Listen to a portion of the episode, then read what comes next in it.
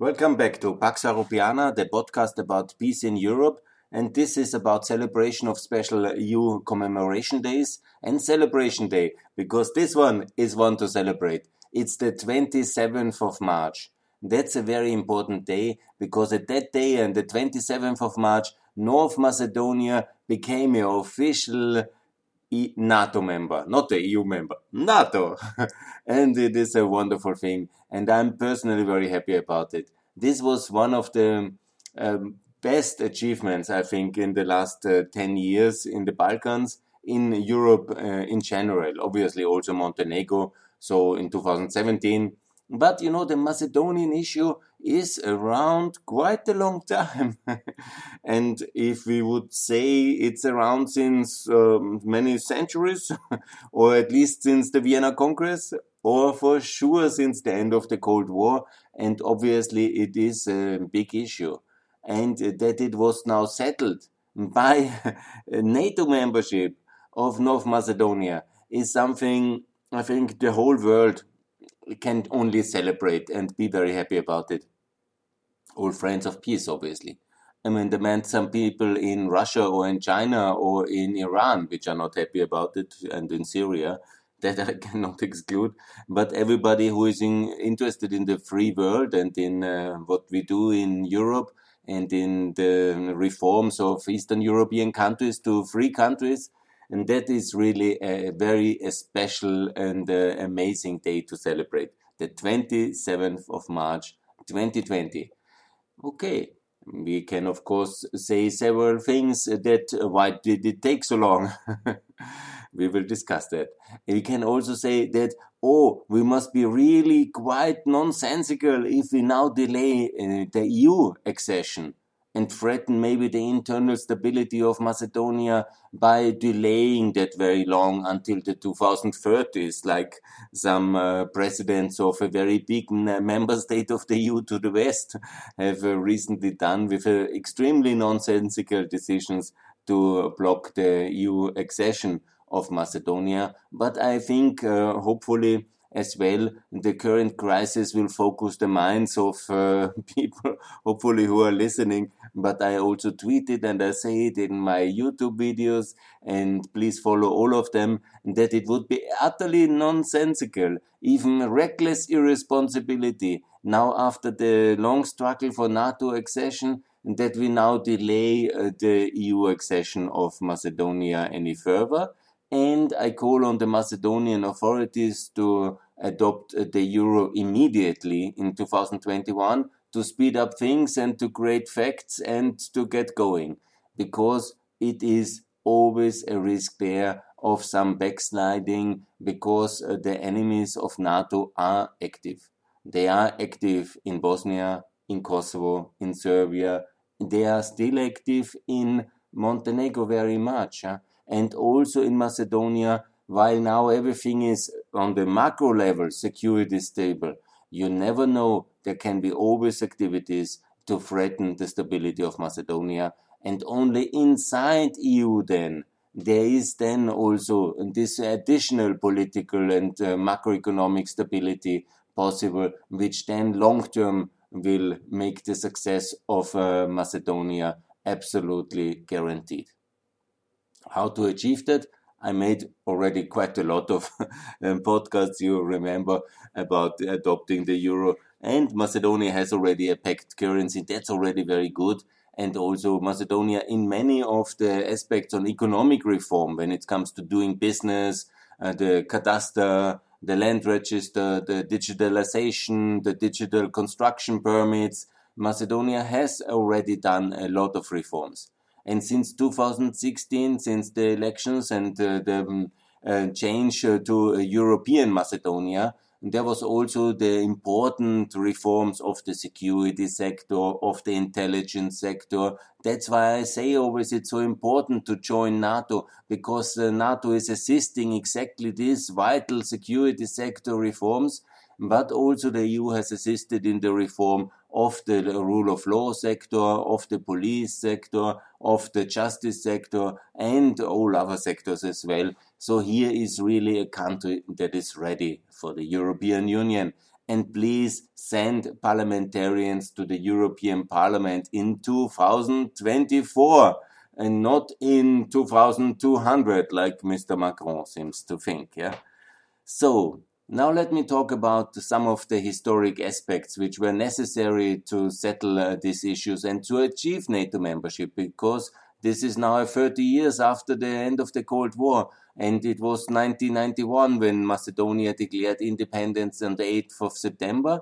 So it was then uh, recognized only gradually, unfortunately, but it was recognized. So Macedonia was spared the destiny of Kosovo as an unrecognized republic and all these dramas which happened in the 90s and the disasters.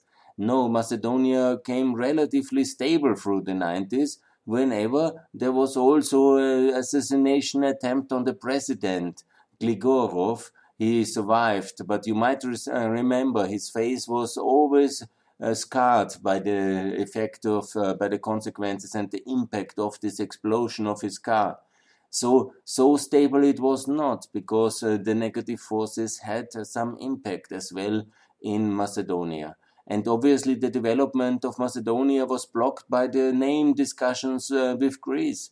Remember uh, this uh, socialist from uh, Greece, Papandreou, making an ultra populist statement and assembly in Thessaloniki, hundreds and thousands of people the, on the place and um, um, whipping up the crowd against uh, Macedonia as a, a, former Yugoslavian republic, working up the uh, Greek nationalism. And this has led, obviously, to this uh, complex situation that uh, only in 2018 it could be uh, settled it's one uh, more, you know, I don't like Mr. Papandreou, obviously, and um, I think uh, that was an outrageous thing to do and extremely unhelpful for peace in the Balkans. But uh, it was a funny remark. He had his uh, former minister of finance next to him, and uh, there were hundreds of thousand people in Greece, and he shouted, uh, Dosta Ola, give everything. so this was this populist of uh, Greece, uh, really, and we still pay for all this kind of um, fiscal recklessness and political recklessness of Greece and the Greeks, you know, we have really supported so much uh, with the euro integration, keeping them in the euro, putting as much money as it was somehow justifiable in the Greek infrastructure.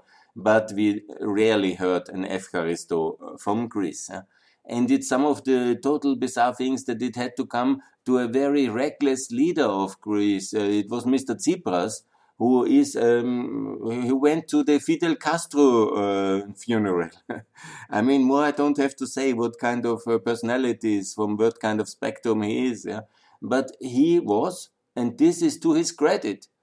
I have to say, even when I criticized him on many occasions already, but he was the man to make peace with Macedonia. He was the man to settle on a compromise which was since 30 years very clear already that this will not be called Ilinden Macedonia or something else, but it's the Republic of North Macedonia. I mean, for anybody looking at the geography, I think maybe I should describe it. It's Thessaloniki around this Macedonia. Uh, that's a federal state of Greece. Greece has also regions, not very powerful. By the way, you could also reform that in Greece and get into more American model of democracy and less a centralist one. It would help Greece very much and in the north there is the former Republic of Macedonia, uh, Yugoslav Republic, which is obviously in the north, and it's the Republic of North Macedonia. So I don't know what took us 30 years, but anyhow, nevertheless, it's historic because changing the name of a country is a historic achievement. There is no doubt about it. Yeah? And that is a all very sensitive, obviously, identity issues are sensitive, not just in the Balkans, but you know, uh, in Germany and in France, obviously as well, and in Denmark and in Sweden and in every country. Every country has a proud history, a proud identity, and a history to defend. So changing names of countries is not a small feast, and it was possible in 2018 and I would like to say that was um, deserved uh, to have a lot of rewards. Uh, they should also get the Nobel Peace Prize uh, and uh, not others who have achieved much less. And that's my point. Yeah?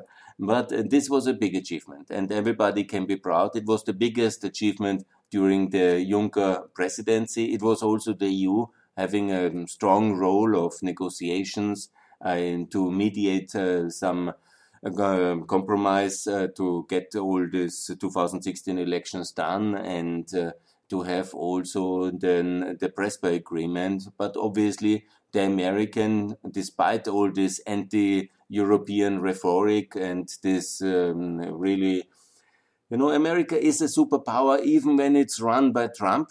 And I want to say that, you know, the American administration, even run by Trump, you know, to their very great credit, it has um, decisively intervened in the Macedonian settlement.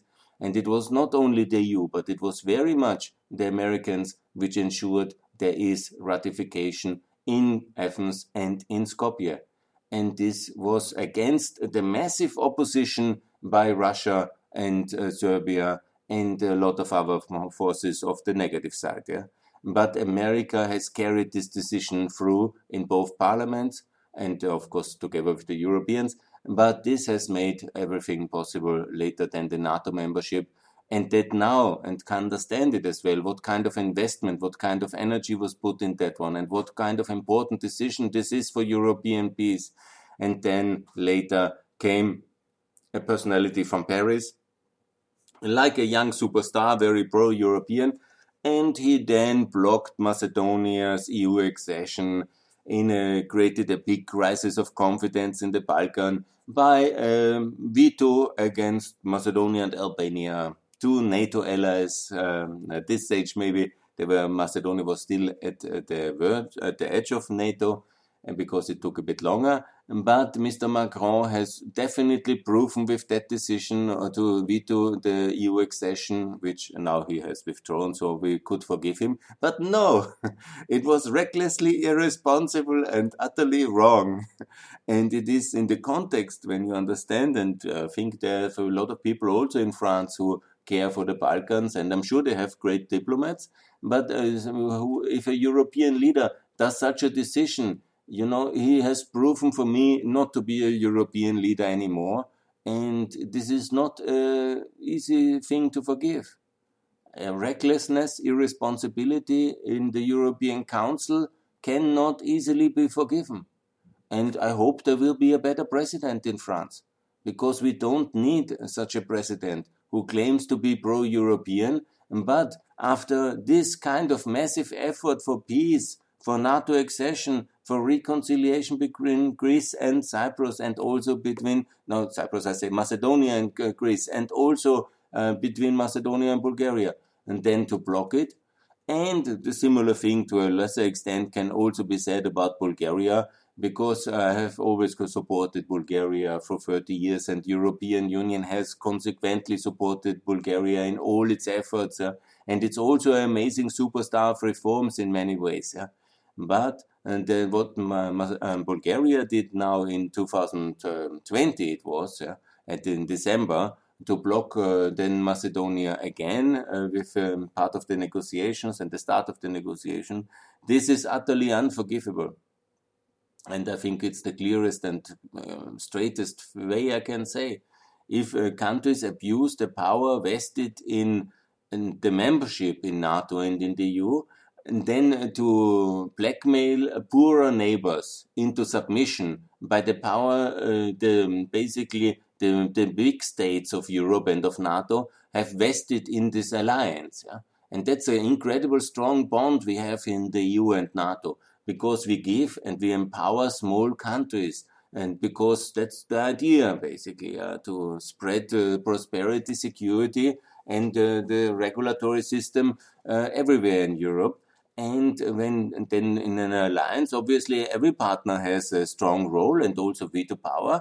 But if you then overstretch it, like Greece did it in 2008, like uh, Bulgaria did it in 2019, and like to some extent Paris has done it also with the veto against Albania and Macedonia, there is consequences on that one. And Greece has felt it very hard, the consequence. Bulgaria will also feel it very hard. I'm confident. And you know, that will be also the case. And also Paris, there must be consequences. Who blocks our union must also bear consequences. Because these are important issues. These are not minor secondary issues of non-relevance. I know many people when they listen in America, they, or whatever in India or in Germany or in Austria, they think, is Macedonia really so important? Yes, every country matters. And issues of, of war and peace and decisive structural issues in the European periphery absolutely they matter very much. They are not like for um, uh, secondary, forget who, where is the country, or don't care. No, no, no, no, no, no. And this is really important. I will also tell you a bit about uh, maybe the history in between. Macedonia had a very difficult uh, beginning with um, this uh, 90s. It was basically uh, the route uh, to break the embargo uh, towards Serbia. That was from Thessaloniki, obviously, the port, and bringing things south, north to, to Serbia and Montenegro, at that time still Yugoslavia. It had to pass through Macedonia. That was obviously creating a lot of organized criminalities because there was a lot of embargo breaking via Albania to Montenegro and via Greece over, over to the North Macedonia and then directly into the south of Serbia via the Preševo Valley. This was obviously um, very much affecting also the structure of the economy negatively because that was the start of it. And then secondly, it was also that uh, the Kosovo War had a huge effect First of all, from these huge refugee inflows, because um, Milosevic drove so many people, for the Kosovo Albanians, towards the south uh, to um, Macedonia, because the Albanian mountains were extremely hard to climb and there was almost no valley passes. There were also a lot of Albanians uh, driven into uh, Albania, but uh, from Kosovo, but most of them were in the refugee camps in uh, Macedonia, and it was a very difficult situation. But uh, for Macedonia and for Albania, obviously during this crisis, a very firm bond has developed.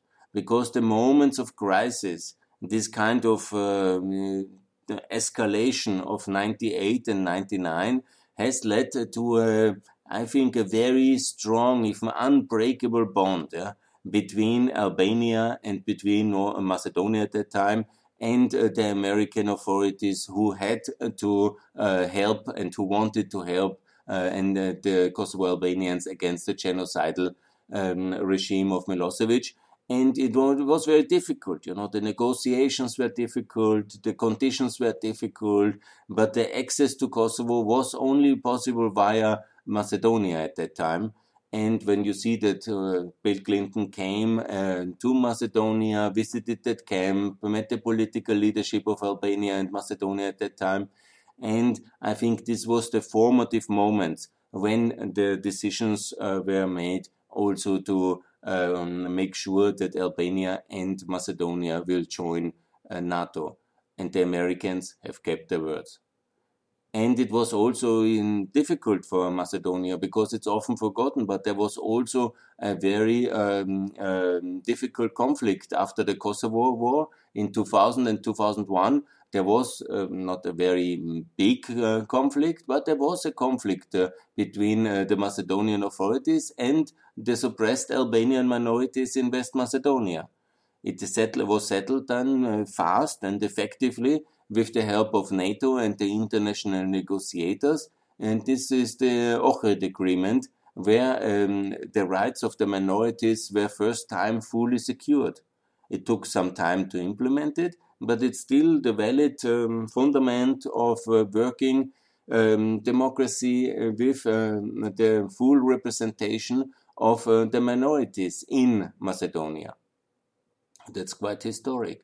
So this is also a very important uh, day, the 13th of August 2001, when the Ohrid Agreement was signed. And then obviously Macedonia mm, worked relatively fine and got already in 2005 the EU candidate status. I'm not tired to repeat this. On the 16th of December 2005, the EU Commission, objectively and fairly, evaluated that Macedonia is ready for the uh, for the um, EU membership, uh, just to do the negotiations. But they got already the candidate status. That's 20, 16 years ago. 16 years uh, we have uh, done. And I would like to remember that I made already one about um, a podcast. Remember when George Bush welcomed everybody in the big enlargement round? This was a ceremony in the White House in uh, uh in must have been in uh, March uh, 2004, and there was Albania, Croatia, and Macedonia already present. Yeah? and then everything to and Albania, of course, and Croatia, they were in 2008-9, uh, finally on the 1st of March uh, 2009, members of NATO, and it took another decade, 11 years even, for North Macedonia. And obviously, you know, there's many reasons, but mostly we can blame it on the Greeks. And, um, you know, I don't want to be vindicative. Uh, I am also very much in favor of uh, Greece and, you know, uh, to support that beautiful country, I have said. But a decade of conflict and what they have done in Bucharest is an unforgivable mm, thing. Yeah? It is not easy to forgive. Yeah? And that is now regulated uh, only fully once Macedonia is in the Euro and in the European Union and sends the members in the European Parliament in 2024. And now we have a um, very nice uh, Prime Minister in Greece, Mr. Mitsotakis, also one of these uh, very big famous political families. So we will see if he is really a friend of America and a friend of Europe. He behaves like a European statement. He made great and good reforms. And the American ambassador in Greece is always treating that he is a great friend of um, of um, you know, that um, Greece is now a great friend of America and a strategic ally in the Eastern Mediterranean. So let's measure that by Macedonian EU membership and also by the highways to be built and by all the connectivity which is necessary and so on and so on. In real terms, the friendship with America is measured by the membership of North Macedonia, Albania, and Montenegro in the European Union. And Greece has still to this day, and I repeat, still to this day, not recognized uh, the Republic of Kosovo. That's an outrageous uh, miss, miss. And they claim to be friends of America and to be good EU uh, members. How can you be a good EU member when you don't recognize our key element of the foreign policy? Like recognition of Kosovo is a key, in, man, this is a key uh, achievement. Yeah? This was all the European countries together with the Americans who intervened decisively against genocide of Milosevic and who have recognized then in 2008. Anyhow, Macedonia has recognized, uh, just to stay on the topic and not uh, to talk too much about Greece, but I have to talk about Greece because it's an important power and it will be the country most benefiting from the interconnectivity and the market access and from the uh, uh, conclusive membership of all Balkan countries because it's no longer so on the periphery. It will be also very well connected to the European Union uh, center in Germany and in Italy and in in the Central Europe, once the whole Balkan countries are member. So it's so annoying to talk for 30 years about the better Greek foreign policy. But okay, at least, and to its credit uh, by Prime Minister Tsipras, he has made this historic agreement for peace in Prespa and it should be rewarded. In between, there was uh, the um, nationalists and uh, EPP party, VMRO, at the, in the power from 2006 to 2016. And you know, in the beginning, they were really reforming very well. And um, he was uh, Mr. Gruevski, who is now a refugee in Hungary, by the way. And it's quite the case uh, because he was a very good economic reformer. He has introduced the flat tax and he reformed the cadastre, and he did uh, a lot of economically good things. But unfortunately, somewhere, uh, I will blame it also partly on this uh, confused uh, identity issue, but also the temptation of power after 2010 11, maybe also the less of a real perspective. But he started all this mess with Skopje 2014. Uh, full of corruption and full of uh, fake identity narrative uh, manifested in a lot of statutes highly provocative and very costly and uh, very confused because uh, you need to improve obviously the city center of any town in the Balkans and it's, uh, it's important to build a fountain, to do some monuments, to uh, increase the facades and it's all fine and that's not the problem. But to do it in a megalomaniac style and so expensive and so many monuments, I think that was, yeah, and it was, you can also build highways. In Kosovo, they built highways, for example. Berisha built a lot of highways. And that's the thing to do, first of all. You can do the monuments a bit later as well. But no. And also then came a very difficult period. I think the most difficult probably started in the years from 2013 uh, when also the withdrawal of America and this kind of um, everybody does what he wants phase in Eastern Europe and uh, this kind of Russian aggression against Ukraine has led to a big uh, uh, and also then Trump and you know in that phase there was this wiretap scandal, the Kumanovo uh, crisis, and so on and so on. Unprecedented levels of corruption, abuse of state power, in the judiciary and really, you know, culminating then in the flight of the former prime minister via Albania in a car from the embassy of Hungary going to Budapest, where he lives today. And, you know, when you see how he started as a great economic reformer and as a, also doing considerable uh, good things, and then this kind of uh, flight in the night, uh, driving in a foreign embassy car towards Budapest, and all the things we now know from these uh, tapes and from this wire um, scandal, all the corruption thing and all the unbelievable form of uh, disgusting behavior, that is really very bad. And anyhow, there's more on the internet. I even don't want to repeat all this kind of uh, and many of the things are not even now so clear who did what, and there's a lot of uh, variations of the facts out there. But to the benefit of everybody after the conclusive agreement of 2015, and here I would also mention that Johannes Hahn from Austria, he really did a very decent support for Macedonia. And, and then in 2016, the new elections, and since then, I think the road for peace and for progress of North Macedonia unprecedented, and everybody can be very proud about the progress achieved. But I have already made it very clear that now we need to uh, get the things done. Now the euro, now the EU membership, and anybody who is against that I must have lost his mind. I can really not understand. okay, maybe uh, I need to learn the high diplomacy or some kind of higher wisdom.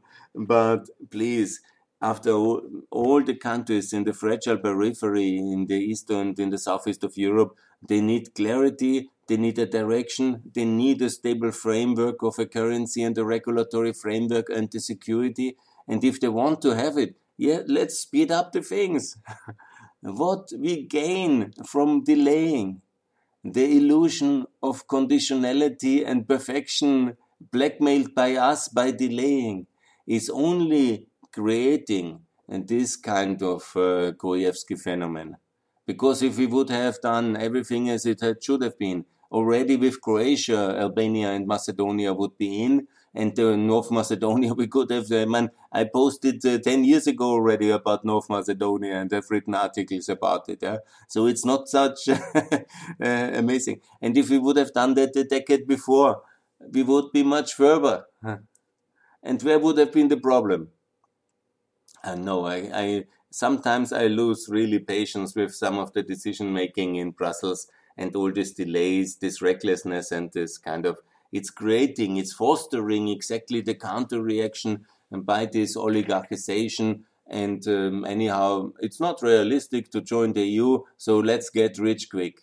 And that's what the political elite of these countries, we delay too much, is obviously uh, then thinking more about the two, three years perspective where they have political power and they try to maximize their benefits and their profits from that yeah? Because of the instability of their own political situation, and they try to abuse the system towards their own benefits. And we create basically this instability and fragility by our own delaying tactics because our Western European elites uh, are incapable uh, to, to, explain to the people what really is going on, and that and then they blame it on enlargement. Yeah, we made no decision in Brussels because enlargement. As if you know the procurement. If any Eastern Europeans would have uh, so much influence in Brussels about uh, any of the crises we had, it's not the case. Yeah.